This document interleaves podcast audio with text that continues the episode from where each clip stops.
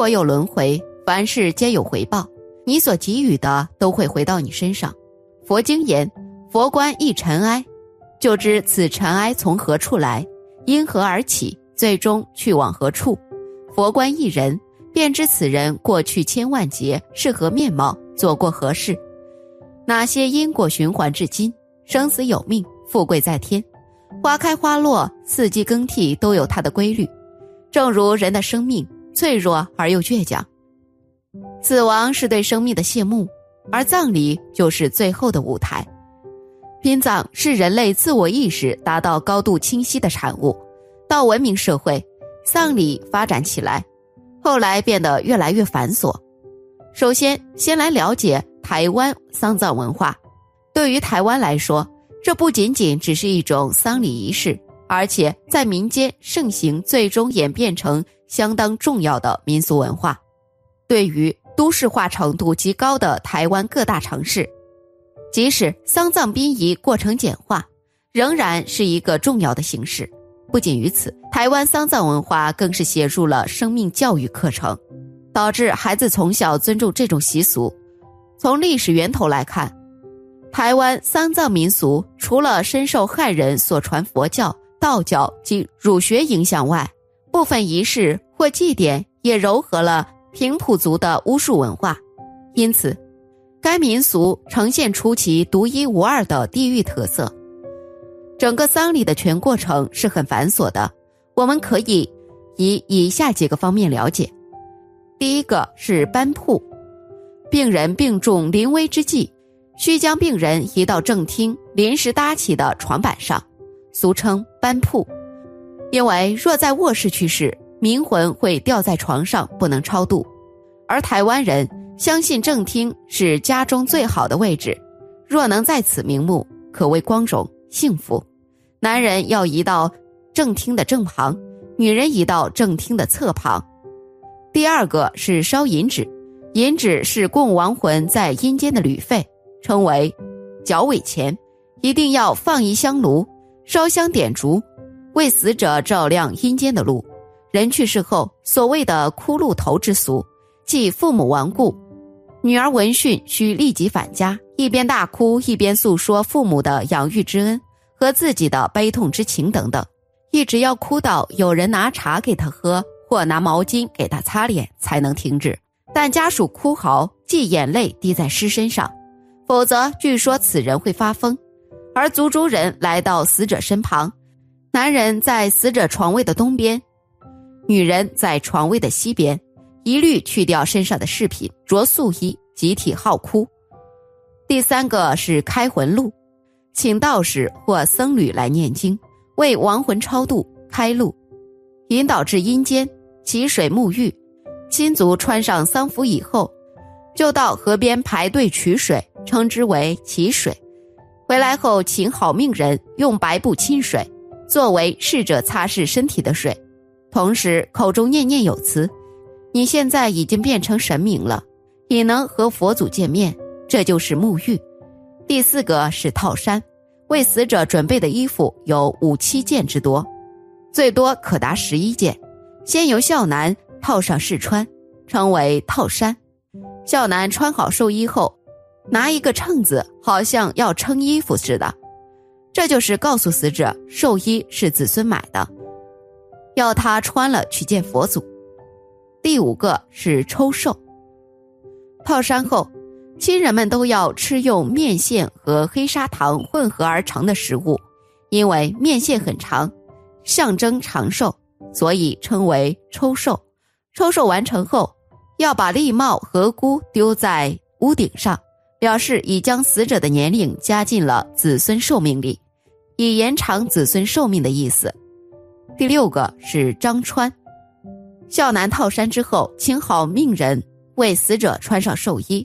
寿衣是于老人生前就准备好了的，有的甚至是出嫁时由别人送的，有的是做六十岁大寿时别人送的生日礼物，俗称张老山仔裤。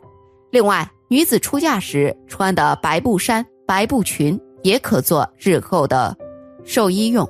第七个是辞生，身体纳棺前，死者还要在阳间吃最后一餐，代表与世人告别。与十九荤桌一样，有十二种菜肴，依旧有好命人做出来夹菜的动作，口中还要说些吉利的话。第八个是入殓，入殓是整个丧礼的重要时刻，必须请算命先生来选择良辰吉日。棺材的底部放草丝，草丝上面放烧过的灰，灰上放银钱，银钱上又放库钱，放上写有七星的帛板。第七星法，七星代表太极，放上桃枝，用以驱逐阴间恶狗。放一块石头，一个煮熟的鸡蛋，一碗酱油曲，表示人死后不能复活。放过山库，放上用红布和白布缝成的枕头，还有银纸，称为鸡枕。在尸体旁放上金器和宝石。为的是鼓励子孙日后能为死者拾骨再葬，放水被盖在尸体上，放眼身幡，这是由道士做成的白布，长度和棺材一样。死者有几个子女就撕成几条，把剩下的部分放在棺材中，最后放些银钱。这些仪式统称收屋。可以看出这个丧葬仪式极其繁琐，但是随着时代的发展。如今的丧葬文化也在变得越来越简单了，不过如今各个地方的丧葬文化也各有各的特点，体现其不同的思想文化。就比如大都市与乡下举办的丧葬就十分的不同。虽然各地的殡葬文化各有不同，但有一些禁忌是需要特别注意的，不然如果触犯到了神明，容易倒大霉。首先，第一件事是参加葬礼后回家禁忌不要直接回家，先去人流多的大商场逛逛，在外面吃个饭、看场电影之类的。总之，回家之前去干点别的，利用人多的阳气把晦气冲淡了再回家。这也是参加完丧葬怎么去晦气的化解。或者附近有寺庙、道观之类的宗教修行场所。比如城隍庙、土地公庙之类的地方，可以进去上香礼拜一下再回家，去除在葬礼上沾染的晦气，然后再回家。第二件事是参加完丧事离开时，切记向家眷说再见。还有一起相约去葬礼的朋友，也不要互相道别，因为这样不吉利。还有参加葬礼，可随身带红包，袋里装些米跟盐。米跟盐有辟邪的功用，出来后最好把有参加过葬礼的钱、盐、米用掉。第三件事是参加葬礼后回家禁忌，不脱下参加葬礼的服装就直接抱孩子，应该先换一下服装，再做家里的事情。第四件事是参加完丧事不可以直接去亲戚朋友家，比如遇到了亲戚朋友，请要拒绝。可以说拜托了，改日吧。第五件事是参加完丧事，亲属过一百天才可以到别人家。朋友一个月不许去喝喜酒，参加生日派对，不可以看新出生的小孩。子女服孝期间不走亲戚，不访友，不集会，不拜年，不参加喜事，尤其是婚礼、开业、庆贺小宝宝出生等喜事，最好不要参加。还有不能到病人家去，以免给他人带来不幸。俗语有“身穿热孝，不登临宅”，直系亲属去世第一年春节前忌贴红对联。第六件事是参加葬礼，如果待的时间很长，回家以后不要急着进门。回家进门前，把脚面上的土都弄干净，不要带土进屋。把衣服在进门前拍打一下，或者抖抖肩，拍打一下裤腿等。或者在门外把自己穿的外套脱了，鞋子也脱了再进门，脱下来的衣物在外面洗干净后晾晒干收起来就好了，然后洗热水澡去会。如果你不放心，在门口撒上一排盐则可。把所有的衣裤鞋洗了。第七件事是不要带葬礼上的东西。我记得有一次去参加亲戚的葬礼，平时一直注意相关事宜。